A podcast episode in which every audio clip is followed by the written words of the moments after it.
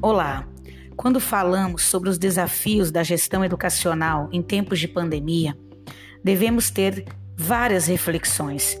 Dentre elas, o reaprender. Como docente, nós passamos por uma grande transformação.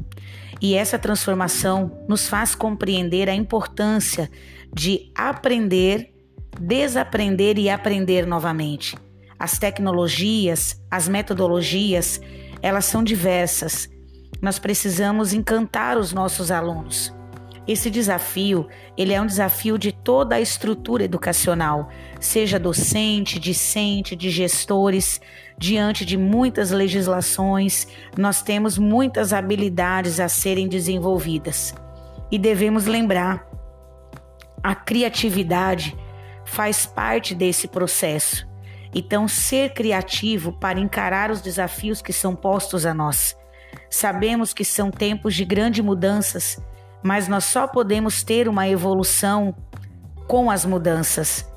O que nós temos que recordar é uma grande fala de um, de um pensador muito importante.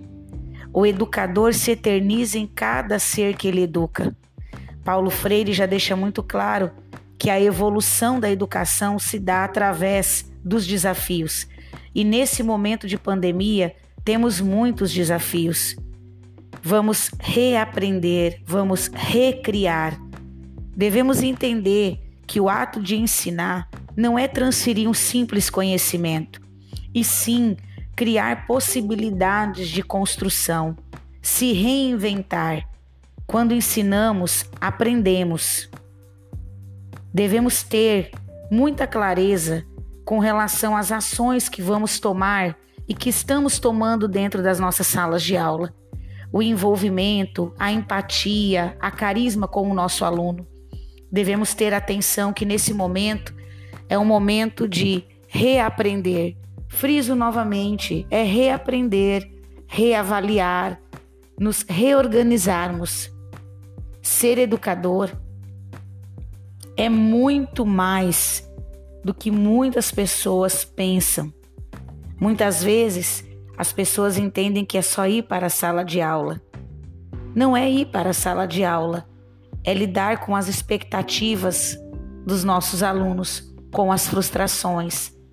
Somos sim professores, psicólogos, terapeutas, mediadores, coaching, a pandemia nos trouxe grandes desafios e com eles grandes evoluções. Vamos aproveitar a oportunidade que nos foi dada para transformar a educação, porque quando se age com amor, se transforma. E eu deixo uma reflexão.